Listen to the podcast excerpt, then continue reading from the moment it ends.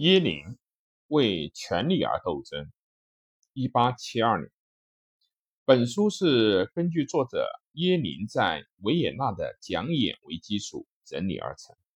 出版后二十年间，被译成了十余种文字而闻名于世。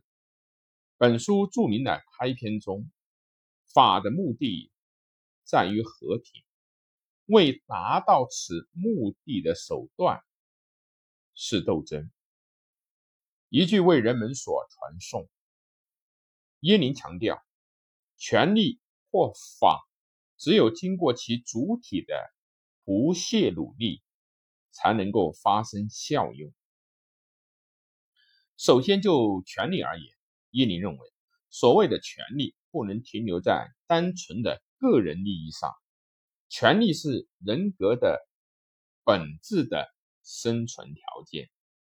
因此，如果自己的权利受到不法侵害，而不去奋力维护，那就等于放弃自己的人格本身，失去了人的尊严。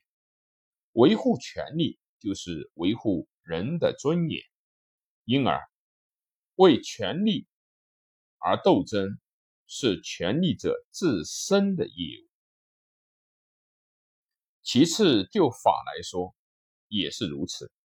根据耶林的观点，法只有依靠每一个国民的努力，植根于生活，才能够有效力，并且是通过每一个人争取行使法律赋予自己的权利来实现的。因此，人们必须。争取行使自己的权利，不单是个人的事，而是为了法，即为了社会的正义所必须的。